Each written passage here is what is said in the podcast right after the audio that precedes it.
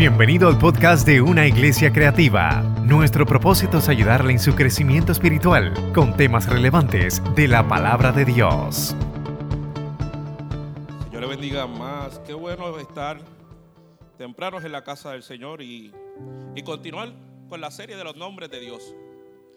Hemos dialogado acerca de Jehová Chalón, Jehová Rafa, el Elohim, el Jireh y hoy nos toca dialogar o ¿verdad? conocer un poquito más sobre el Jehová Sitkenu. Créame que me ha tomado toda una semana a tratar de pronunciar el nombre Jehová Sitkenu. ¿Y qué tal si me acompaña en su Biblia en Jeremías capítulo 23? Y vamos a considerar los versos 5 y 6 para conocer un poquito más sobre el Señor, nuestra justicia. Jeremías capítulo 23, versos 5 y 6. Dice, he aquí que vienen días, dice Jehová, en que levantaré a David renuevo justo y reinará como rey, el cual será dichoso y hará juicio y justicia en la tierra. En sus días Será salvo Judá e Israel habitará confiado, y este será su nombre con el cual te llamarán Jehová, justicia nuestra. Quisiera ir un poquito más adelante y quisiera que me acompañe. Siempre cuando hablamos de Jeremías 33, nos quedamos en el verso 3, pero mira lo que dice el verso 16. Jeremías 33, 16. En aquellos días Judá será salvo y Jerusalén habitará segura y se le llamará Jehová, justicia nuestra. Es bastante interesante ver que en el libro de Jeremías es la primera vez que se utiliza este término Jehová. Jehová, el Señor, es nuestra justicia. Es interesante ver porque los estudiosos hablan de que este es considerado el profeta llorón. Es el libro que pudiéramos decir que es el más deprimente eh, de la condición del pueblo de Israel. Y allí se manifiesta el Jehová, nuestra justicia. Señor, gracias porque en esta mañana estamos listos para escuchar tu voz. Ya te hemos alabado, te hemos adorado, hemos cantado, hemos buscado tu rostro. Pero ahora queremos escuchar tu consejo para nuestra vida. Ese consejo que nos va a dirigir hacia el propósito eterno que tienes con nosotros. Te pido Dios que toda estrategia del enemigo por distraernos, todo aquello que quiera desenfocarnos de escucharte, Señor, en esta hora sea nulo y que estemos prestos para ser no tan solo oidores, sino hacedores de lo que tienes para con nosotros. Toda gloria y honra te pertenece, Jesús. Amén y amén. En tiempos de Jeremías, vemos que Jeremías es llamado en un momento complicado. Tanto el reino del norte como el sur estaban pasando por momentos de dificultad. Y es momento donde Jeremías tiene, eh, es llamado a la voz del pueblo, es llamado y es retado a ser esa voz que nadie quiere escuchar. Y es en este capítulo cuando Dios se revela a su pueblo, los israelitas, tanto los del norte de Israel, que ya habían sido deportados por el rey de Asiria, como el reino del sur, que era Judá, que estaban viviendo apartados de Dios. Ambos se encontraban en una decadencia espiritual, moral y social y todo por cuanto se habían alejado de los preceptos de Dios. Todos conocemos la historia de Israel. Desde el momento que Dios llamó a Abraham y le dijo, haré de ti una gran nación, te daré una descendencia a su, a su mayoría de edad. Todos vemos cómo ese proceso pasó por Isaac, por Jacob, que tuvo 12 hijos y tuvo que usar a José en un momento crítico para salvar a su pueblo y salvar la palabra que Dios había dicho. Tanto así que duraron mucho tiempo en Egipto y ahí Moisés llega, lo saca y lo lleva hasta un punto donde Josué tiene que continuar para lo que se llamaría la conquista y llegar a la nación de Israel.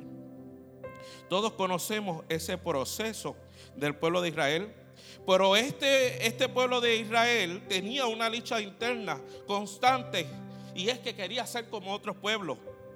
No querían vivir bajo los preceptos de Dios, querían vivir bajo los principios o los designios de su propia voluntad.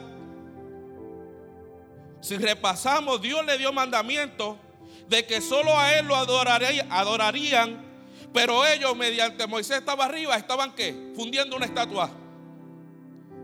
Mientras Dios les decía, yo seré su Dios y ustedes serán mi pueblo, ellos estaban exigiendo un rey. Cuando tuvieron un rey, su corazón se corrompió a tal punto que comenzaron a hacer alianzas para mantener sus reinos y por, por ende olvidaron los pactos y los designios de Dios. Y como consecuencia de todo esto, fueron esparcidos, fueron dispersados.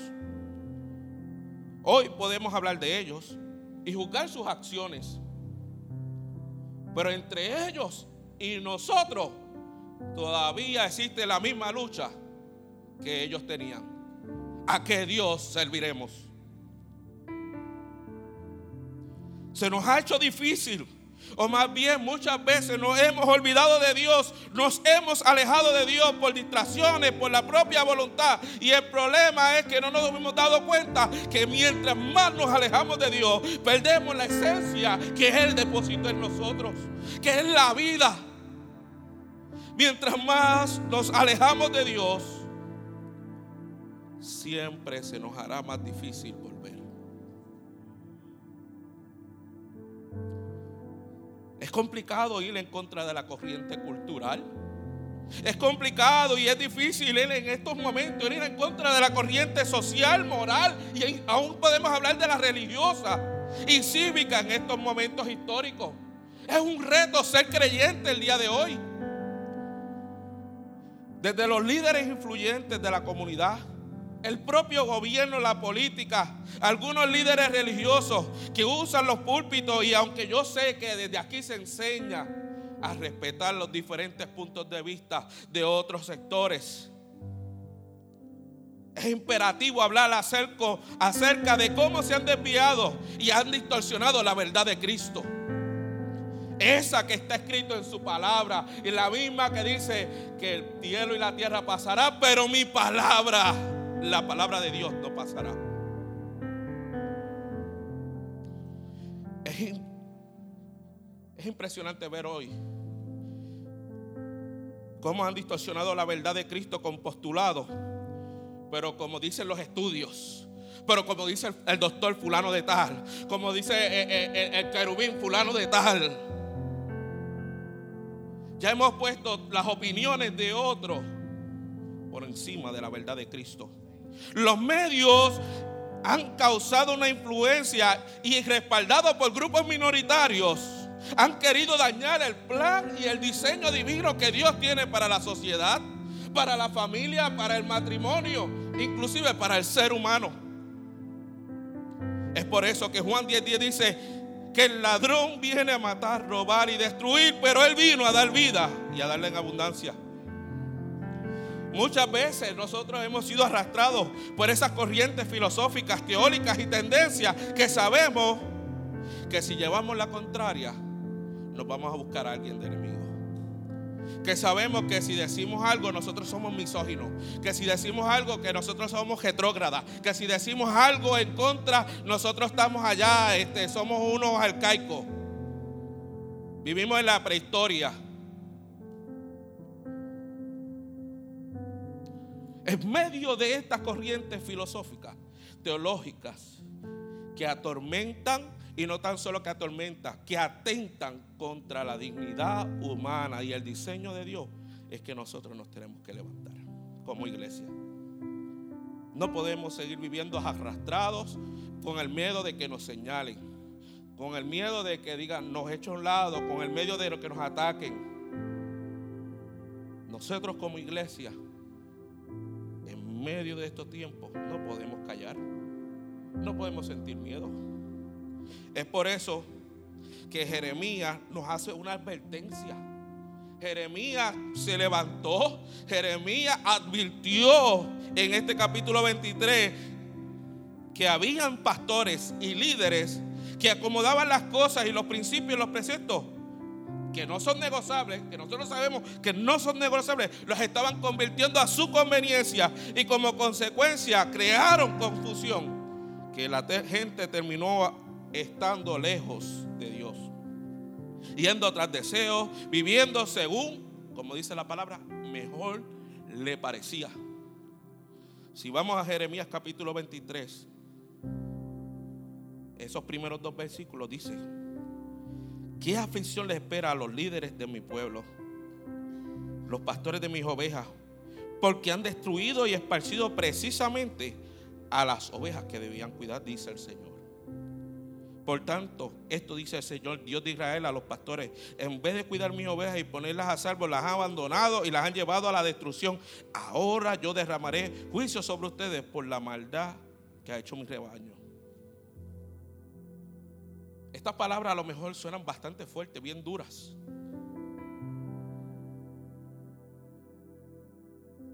Pero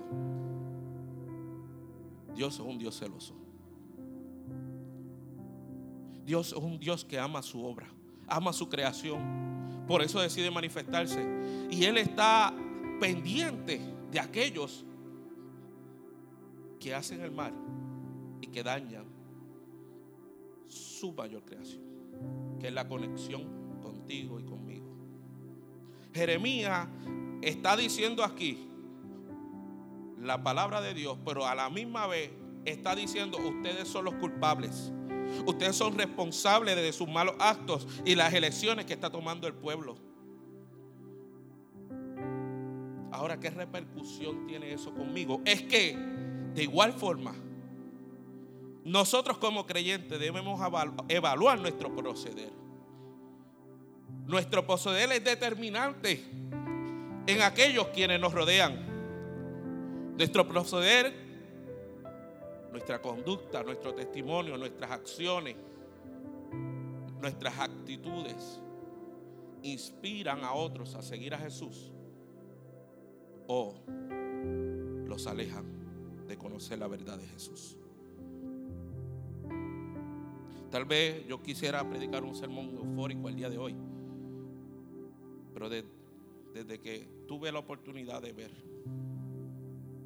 he sido confrontado con esta palabra mis acciones proceden a que la gente decida seguir a Jesús o los alejos de conocer a Jesús. Es bien fácil llegar a la iglesia y llegar y saludar y aquí en la iglesia ser los más cristianos. Pero en mi proceder diario, en mi lugar de trabajo, en mi área familiar, como esposo, como padre, mis acciones reflejan a Jesús.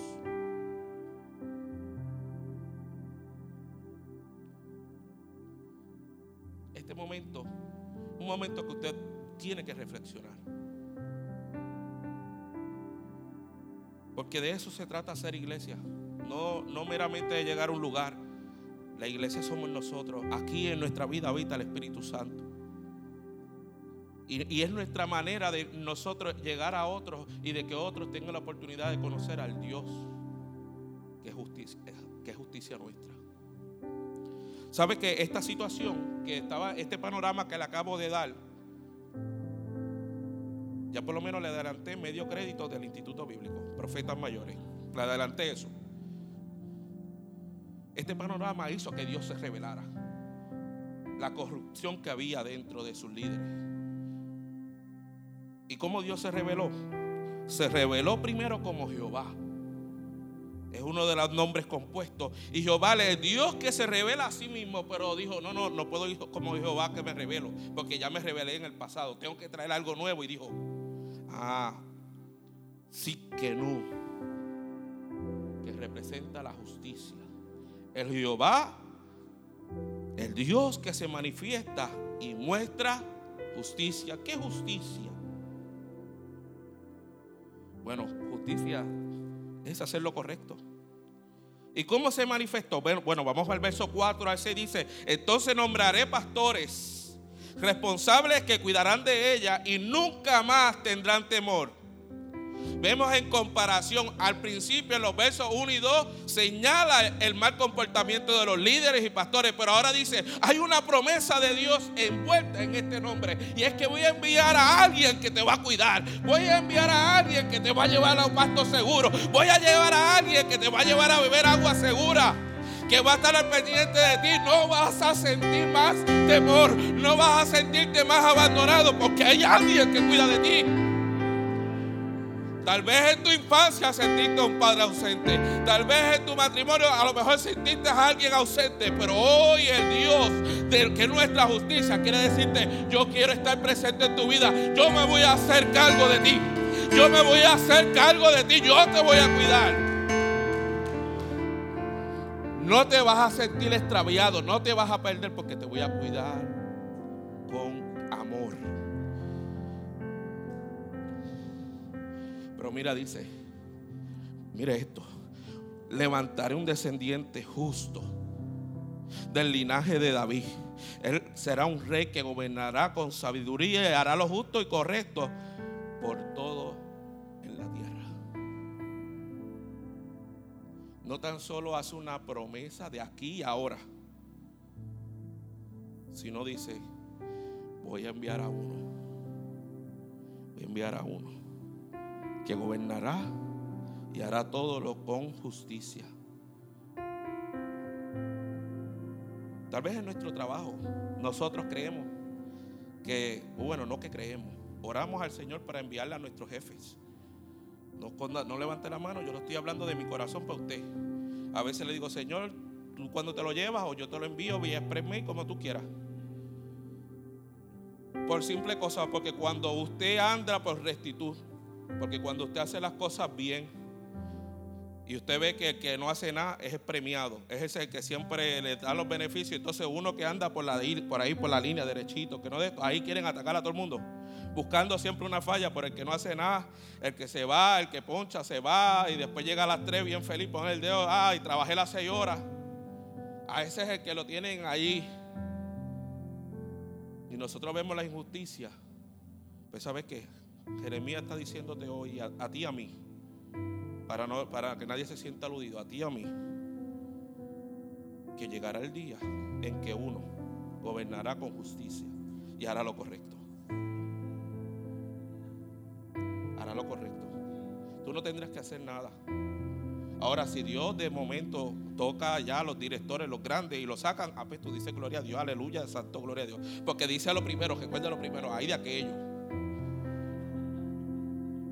Mientras tanto, usted confíe que vendrá uno que gobernará con sabiduría y hará lo justo. Y su nombre será el Señor es nuestra justicia. No tan solo eso, dice, estarás salvo y estarás seguro. Es bien importante ver nosotros que siempre va a haber una línea entre el bien y el mal y nosotros vamos a ser influenciados por los medios de comunicación y las diferentes escuelas de pensamiento que gobiernan nuestra región, nuestra sociedad. Pero déjame decirte que la verdad de Dios nunca debería ser cuestionada, sino que debe prevalecer ante todo, porque Dios es nuestra justicia. ¿Y qué significa justicia? Te voy a dar cuatro definiciones que conseguí. Justicia número uno son los principios morales que llevan a determinar que todos deben vivir honestamente es como, según la Real Academia Española, es cómo debe todo el mundo vivir y, operar y accionar ante todo moralmente. La segunda es el conjunto de valores esenciales sobre los cuales debe basarse una sociedad y el Estado. Determinar lo que es bien y lo que está mal. En el cristianismo consiste en la constante y firme voluntad de dar a Dios y al prójimo lo que, ¿qué? Lo que es debido. Y según el autor Evans, dice que es el estándar, y me gusta esta palabra porque cuando hablamos de estándar estamos hablando de unos criterios que, que, son los que se deben usar para medir algo que exige al mundo para ser aceptable ante Dios. Son los criterios, ¿verdad? Que son medibles cuantitativamente y cualitativamente. Estoy votando lo que estudié para, el examen de revalida de, de, la maestría, así que si me ven con esos términos todavía están en mi mente. ¿Sabe qué? Nuestro estándar de vida debe ser alto. Y usted dirá, estándar, no, no, no estoy hablando de lujo, no estoy hablando, sino en la manera de proceder. Nosotros como creyentes tenemos que tener un estándar de excelencia en todo lo que hacemos. Y usted me preguntará, ¿por qué? Pues la Biblia dice que todo lo que hagamos, lo hagamos como si fuera para el Señor. Así que el estándar de nuestra vida, o que la palabra de Dios nos recomienda, es a vivir uno de integridad. Si fuera a hablar sobre eh, el código de los reyes, sería alerta sería espiritual, honrado, valiente, cortés. Pues estos, esas cualidades que nosotros hablamos, nuestra responsabilidad, nosotros debemos ser los más responsables, los más puntuales. ¿Por qué? Porque le tenemos que hacer todo como si fuera el Señor. Y estando en esta condición, nosotros nos podemos ver aceptables ante Dios. ¿Sabe qué beneficio hay para vivir en justicia con Dios? Mira lo que dice Mateo 5:6. Y esta es mi parte favorita. Y usted, pues, usted el que tenga oído, oiga lo que el Espíritu dice. Dios bendice a los que tienen hambre. ¿Cuántos tienen hambre? Bueno, eso es siempre. Usted lo sabe. Y sed de justicia. No, ahí aclara que es de hambre y sed de justicia. Pero la parte de hambre, ¿verdad? Nos gustó. Y más ahorita que ahí viste y eso. Porque mira la promesa de Dios y esta bienaventuranza. Bienaventurados los que tienen hambre y sed de justicia, porque qué? Bueno, si usted compra el almuerzo será saciado. Cuando andamos en justicia, nuestra hambre y nuestra sed será saciado. A lo que se refieren estas dos palabras son dos necesidades físicas. Hambre y sed. Mire cómo compara Jesús, utiliza la metáfora para, para ¿verdad? hablar sobre esta necesidad que es importante, ¿verdad? Cuando, cuando tenemos hambre nos ponemos crunchy, cuando tenemos sed, eh, el mundo se nos va en blanco y todas esas cosas. Pero dice, tu hambre y sed de justicia va a ser saciado, tú vas a estar en paz. Y eso es lo que yo quiero que tú veas, que hay un beneficio en vivir en la justicia de Dios. Ahora bien, ¿cómo usted debe vivir en la justicia divina? O mejor dicho, ¿cómo el Jehová Siquenu se manifiesta en nuestra vida? Yo quiero darte tres consejos. Número uno, si vas a anotar.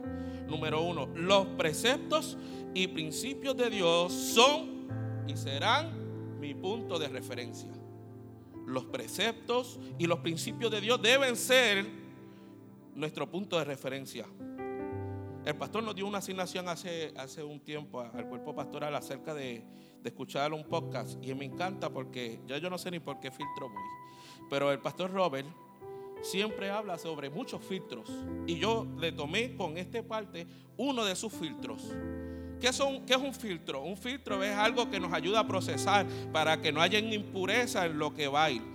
y también, además, el filtro es ¿verdad? Esa, esa toma de decisiones que yo tengo en mente, ante qué criterio yo debo tener para evaluar si la decisión que voy a tomar es correcta o no. ¿Sabe cuál es el primer filtro? Es que tú debes, antes de tomar decisiones, debes ir a la palabra de Dios y buscar su consejo.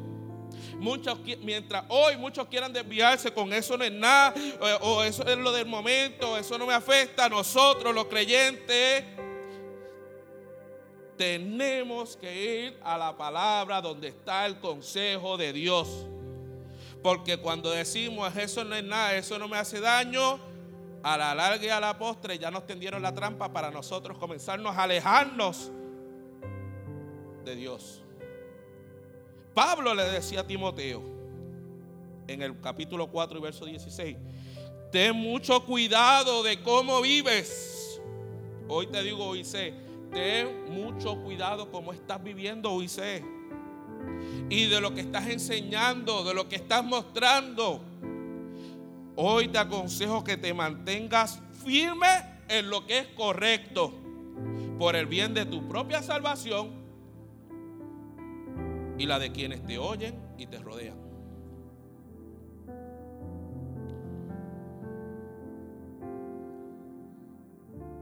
Los preceptos de Dios, los principios de Dios deben ser nuestra guía de referencia.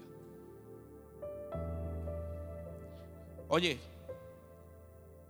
y yo sé que en un mundo materialista se ha convertido individualista. A veces nosotros para evitar conflicto nos mantenemos que al margen de todo, pero sabe que la palabra nos influye cuando eh, queremos que el, Dios de justicia se manifieste.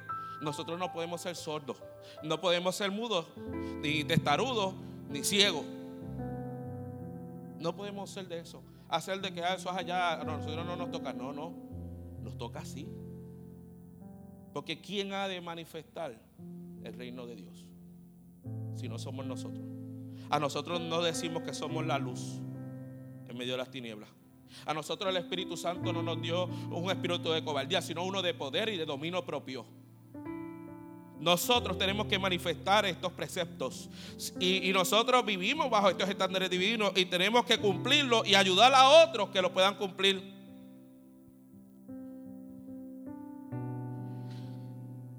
Cuando decidimos vivir fuera de Dios, el Dios que es justicia, nuestra vida se va a convertir en un caos y en un trastorno total.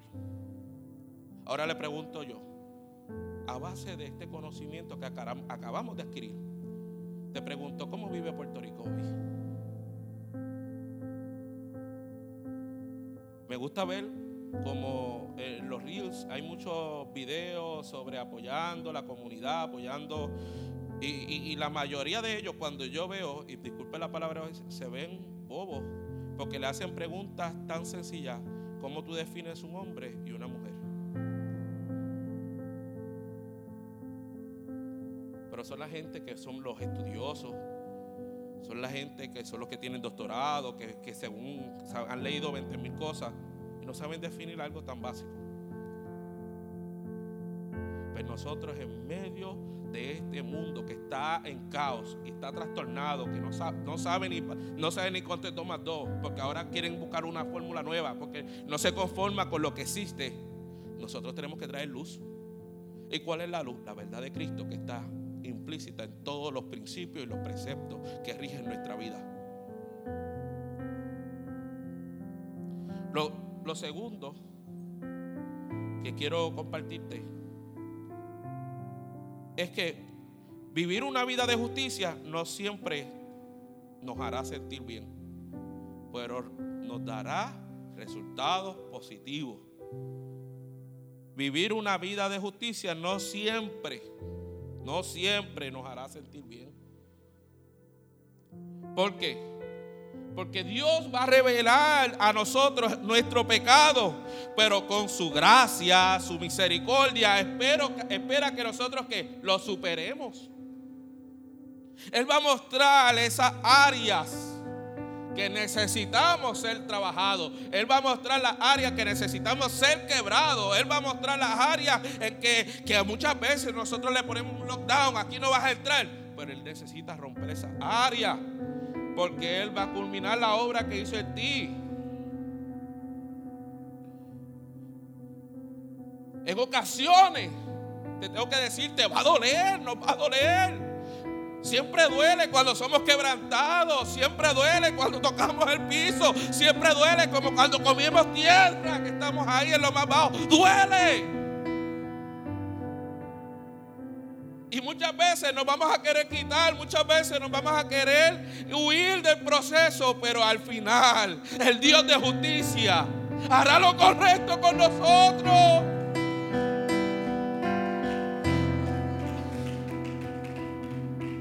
Yo no recuerdo cuántas veces he comido tierra allá del piso, pero cada vez que miro atrás y veo lo que Dios hizo, hecho no tiene comparación donde yo estoy hoy.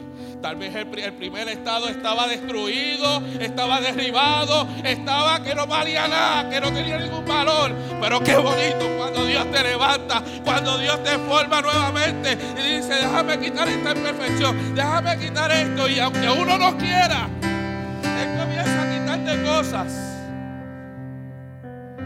Que tú dices, wow, no soy ni la mitad de lo que era antes soy alguien nuevo, soy alguien distinto.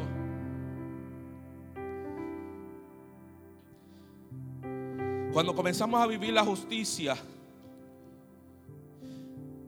comenzamos a, sentir el quebrantamiento, pero los resultados van a ser positivos. Es cuando tienes un dolor. Vamos a ver, cuando tienes un dolor que no aguantas más y te dicen hay que operarte y tú dices que ese proceso, ¿verdad? Te operan, eh, la carne se siente, la carne como que se, resiente y, y tú tratas esos cuidados. Pero cuando tú ves que pasan los días, pasan los meses, ya el dolor no está. A lo mejor quitaron eso que te molestaba, pero ahora eres nuevo, ahora puedes hacer cosas que no podías hacer. Eso mismo es cuando Dios opera su justicia en ti, que antes te dolía, pero ahora puedes vivir en paz.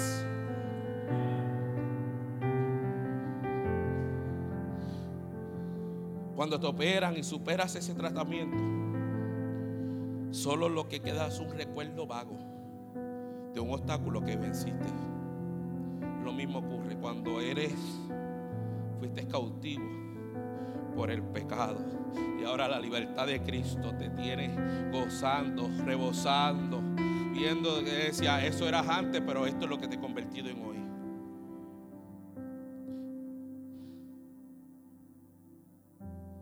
El Espíritu Santo, como el Dios de justicia, te va a enseñar cómo superar y resolver los problemas que estás enfrentando. Pero lo principal que hace el Dios de justicia es revelarte cómo mantenerte conectado con tu Padre. Él trae, Él viene a reconectar. Él viene a reconectar las relaciones rotas con todo el mundo. Primero con Dios y después con los que te rodean como último punto, quiero traer Jesús, el estándar de la perfección. Si usted se recuerda, en el versículo 5 dije que vendría uno que gobernará con sabiduría, que cuidará y guiará con justicia y será justo. Pues Jesús es de la persona que hablaba Jeremías. Porque Jesús en su deidad como hijo de Dios y hombre no pecó. Atravesó el infierno más cruel. Tomando el lugar de toda la humanidad. Siendo justo y subir una cruz. Y mientras recibió el castigo que su padre quería hacer con la humanidad, gritó, Dios mío, Dios mío, ¿por qué me has desamparado. Pero fue ese sacrificio el que pagó un precio alto para poder ejercer su autoridad. ¿Autoridad sobre quién? Sobre todo lo que está en el cielo y lo que está en la tierra. Esto quiere decir que vamos a ir al cielo sin pagar. Vamos a ir de gratis. ¿Por qué? Por su estándar de perfección de Jesús, el estándar de Jesús, nos permite ir al cielo por medio de su perdón, que fue producto de su sacrificio. Es por medio de Jesús que nosotros recibimos un intercambio. ¿Y cuál es ese intercambio? Nuestro pecado sobre Él y su justicia sobre nosotros. Mire cómo lo dice Romanos 3, 22 al 24. Nosotros usamos este texto, ¿verdad? Cuando enseñamos evangelismo. Por cuanto todos pecaron, están destituidos de la gracia y la gloria de Dios. Pero mire lo, lo interesante que dice el contexto de este texto. La justicia de Dios por medio de la fe en Cristo para todos los que creen en Él, porque no hay diferencia. Porque por cuanto todos pecaron, están destituidos de la gloria de Dios, siendo justificados. ¿Qué dice ahí? Gratuitamente por su gracia. Mediante la redención que es en Cristo Jesús. Me gusta este texto cuando dice, fuimos justificados gratuitamente. Gratuitamente.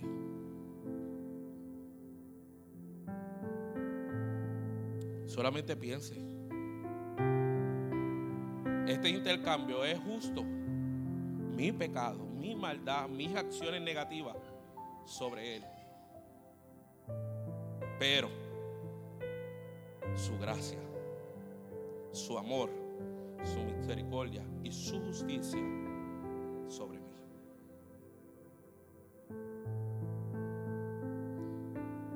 Concluyo diciendo, adoración puede pasar. El estándar de Dios es su justicia y no es negociable. El estándar de Dios es su justicia. Dios es justicia. Él ha puesto una semilla en ti y esta debe germinar, crecer, florecer y dar fruto. Te hizo una nueva criatura, criatura. Olvidó tu pasado. De modo, si alguno está en Cristo, nueva criatura es. Las cosas viejas pasaron. Aquí todas son hechas que nuevas. Él depositó una semilla en tu interior. ¿Y cómo tú sabes si estás desarrollándose? Cuando comienzas a vivir bajo los estándares de Dios y los aplicas en tu vida. Estos dominarán tu alma y te ayudarán a tomar decisiones. Y este es el filtro que quiero que te lleves hoy, adicional a los a lo que te he dado. Quiero que te lleves este filtro antes que tomes decisiones. ¿Cuál es el punto de vista de Dios en este asunto o en esta decisión? Cuando vayas a tomar decisiones, tú pregúntate, ¿cuál es ese punto de vista de Dios en esta decisión o este asunto? Oye, pero a lo que voy es, no esperes ir a todo el vecindario primero a preguntar, no, no, no. Pon a Dios primero antes de que tomes esta decisión. Antes de la, de la que va a ser el asunto, vas a comprar algo. Señor, ¿qué dice tu palabra sobre esto? Cuando usted comienza a aplicar este filtro, usted se va a dar cuenta que usted está viviendo una vida en justicia. Usted va a estar viviendo una vida de, que, de paz y de tranquilidad. Porque usted sabe que Jesús va a estar al pendiente de su bienestar y de los suyos. ¿Por qué esto es importante? Porque hoy hay, muchas, eh, hay muchos manuales, hay muchos libritos de cómo se hacen las cosas. Hay mucha gente opinando de cómo se hacen las cosas. Pero que cuando miramos sus resultados no dan nada. No llevas a ningún lado. Lleva a lo mismo, a fracasos, derrotas, frustraciones. Yo prefiero llegar al punto donde todo esté seguro. Tomar decisiones a la segura. Los estándares de Dios son divinos. No cambies, no los cambies en prioridad. El mundo ofrecerá un sistema de normas, pero Dios quiere que tú vivas con los estándares divinos. La Biblia es clara cómo relacionarnos. ¿Sabes cómo relacionarte? Ve al libro de Proverbios. Proverbios enseña las relaciones. ¿Quieres leer poesía? Ve al libro de los Salmos. ¿Quieres leer cosas de amor? Ve a cantar. ¿Quieres escuchar la historia de amor más grande? Ve al libro de Juan. ¿Quieres ver de asesinatos y todas esas cosas? Vaya crónicas, Reyes. Hay de todo, hay de todo en la villa del Señor. ¿Quieres oír de pelea? Ve a Génesis, eso, eso es del treinta y pico en adelante, hay peleas entre hermanos y cosas así. Tiene de todo. ¿Quieres conocer el futuro? Leí, leí Isaías. ¿Quieres conocer el futuro? Lee Daniel, Apocalipsis. Para todo hay algo en la Biblia. ¿Quieres coger un consejo? Ve a Timoteo. Hay para todo. Cuando vivimos en la justicia divina bajo sus estándares, Dios cumple su palabra. Lo malo de hoy día es que queremos las bendiciones del cielo, pero operando con las normas terrenales. Hoy queremos los beneficios del Dios del cielo, pero haciendo trampa aquí en la tierra. No podemos llamar bendición a algo que obtuvimos por trampa, mintiendo. No podemos llamar bendición a algo que, que, que, ay, Dios me bendijo, pero tuviste que hacer un montón de trucos. Con tus propias fuerzas, con tu propio mollero. Hablemos de bendición cuando todo el panorama se veía difícil como estaba en este momento y Dios abrió una puerta de par par para ti. Y lo que era negativo, Dios lo convirtió en algo positivo. Eso es una bendición cuando tú te riges bajo los principios del reino. Pero mira esto. Mira esto que impresionante. Presentamos todo, he hablado yo no sé cuánto tiempo acerca de la, de, la decadencia que vivía Israel por mucho tiempo. En los primeros seis versículos. Pero quiero que vayas conmigo al versículo 8. Ya, ya estoy terminando. Hoy, hoy voy, me porté bonito. Usted sabe. El versículo 8 dice, en cambio dirán, tan cierto como que el Señor vive, quien trajo a Israel de regreso a su propia tierra, desde la tierra del norte y de todos los países a donde Él lo había enviado en el destierro. Entonces vivirán en su propia tierra. En el año, mil, en el año 70 después de Cristo, Israel de ser dejó de ser una nación todos fueron dispersados. Todos fueron esparcidos. Pero si hay algo que marcó esta nación es que nunca perdieron su cultura. No perdieron su lenguaje original. No perdieron nada de su identidad en Cristo. Y aunque ellos no lo reconozcan, el plan de Dios y la palabra de Dios va por encima de las acciones de ellos. Mire esto. Todos pensaban que, todos pensaron que ya el plan de Dios para esta nación había acabado, pero en el 1948, diga conmigo 1948, algunos de ustedes y yo no habíamos nacido y los que nacieron, qué bueno que lo pudieron atestiguar, pero en el 1948, bajo un decreto donde Dios le devolvió a Israel su tierra y fue restituido ante el mundo entero como la nación de Israel. Ay, usted no se está emocionando pero estoy hablando de una profecía. Muchos años, muchos siglos habían pasado, estaban desterrados y del norte, del sur, del este, del oeste, todos volvieron a casa en el 1948. Y hoy yo no hablo de una Israel eh, teórica. Yo hablo de una Israel que es práctica, pastor. Usted fue a Israel, ¿verdad que sí? Como es bonita, ¿verdad que sí? Todo, y poder disfrutar de aquí pasó esto. Que, me imagino yo, el pastor Lucio, retratando, aquí pasó esto, aquí, aquí pelearon, aquí esto. Qué bonito que no fue algo histórico. Es algo que es tangible. El que quiera Israel, mire, compré el pasaje. Y si quiere invitarme, me invita para ir a verlo, porque desde el 1948 esa es la nación de Israel. Jeremías dijo, mucho antes,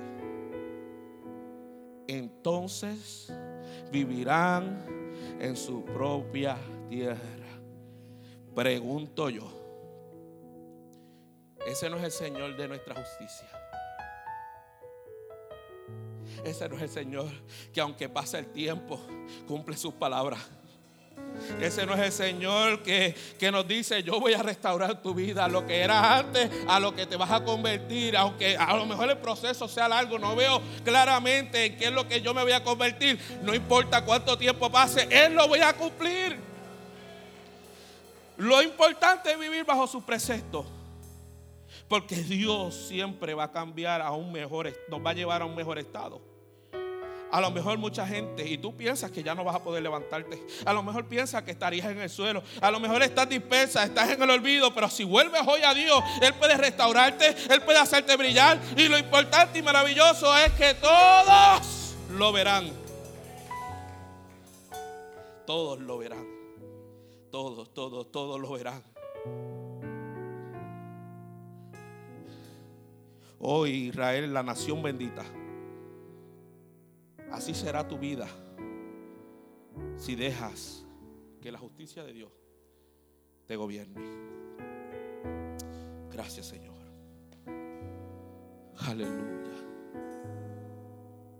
¿Qué tal si se pone de pie conmigo? Su justicia. Su justicia, su justicia. Aleluya. Su justicia nos va a mostrar nuestras áreas de debilidad. Su justicia nos va a confrontar. Su justicia tal vez nos va a hacer, nos va a doler. Pero qué bueno cuando somos, al final vemos ese producto finalizado. Cuando vemos ese producto. Dice, wow, esto fue lo que Dios hizo. Y podemos testificar de ello. Así que, mientras el grupo de oración canta, yo te invito a pensar. Cómo su justicia puede transformar tu estado de hoy a un mejor y próspero estado. Mejor.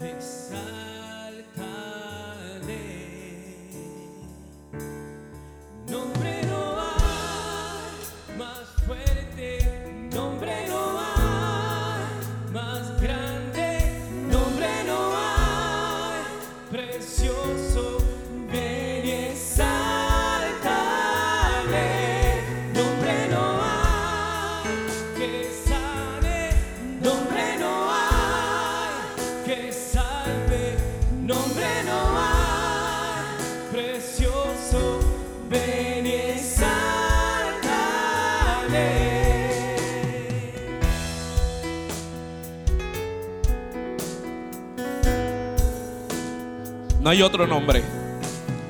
No hay otro nombre como el nombre de Dios. Y es por eso, iglesia, que si hoy tú te has sentido derrotado, si hoy tú te has sentido esparcido, te has sentido abandonado, el Dios de justicia está aquí. El Dios de justicia está en esta casa. Está aquí. Yo quiero orar por ti. Yo quiero que tú salgas de aquí lleno, satisfecho de que la justicia de Dios está operando en ti. Y si hay algo que a lo mejor tienes que corregir, este es el momento de entregarlo en el altar. Este es el momento de, que si durante la, predicación has sentido ah, esto tengo que cambiar y se te hace difícil soltarlo, sabes que este es el momento de venir a dejar tus cargas aquí. No te vayas como llegaste. No te vayas pensando de que ya Dios lo que tenía para ti se acabó. Es el momento de comenzar. Hay un nuevo comienzo para ti. Hay un nuevo inicio en tu vida. Sabe que el Dios de justicia estará presente para ti. El Dios de justicia estará a ti para cuidarte, para guiarte, para ayudarte a superar, para ayudarte a resolver las cosas que con tu propia fuerza tú no puedes. Y eso es hoy. Y esa es la oportunidad de Dios para ti hoy. Que tú quieres que tú escuches y entiendas que su justicia tal vez no es igual a la nuestra. Tal vez no vamos a coincidir en algunas ocasiones, pero esa justicia es el Dios que sabe el futuro, conoce el presente, pero que ha estado en el pasado. Así que hoy, hoy, hoy, no pienses más. Si tú necesitas darle un reset a tu vida, el Dios de justicia está para ti. El Dios que muestra que muestra y que quiere revelarse a tu vida está para ti. Porque no hay otro nombre como el nombre de Dios. No hay otro nombre, no hay otro nombre que, que pueda, que pueda cambiar. No hay otro nombre que nos pueda transformar lo que es difícil, lo que nadie, nadie puede hacer. El nombre de Dios lo puede hacer. Y Él es el que puede romper toda cadena mental. Es el Dios que puede romper todo yugo. Es el Dios que puede quebrar todo, todo, todo, todo lo que usted cree que no es imposible. Hoy Dios puede hacer todo posible por ti. Romperte para que vayas libre. Y no tan solo libre, puedas disfrutar de lo beneficioso de aquellos que tienen hambre y sed de Dios. Hambre sed de justicia. ¿Por qué? Porque ellos serán saciados. Aleluya.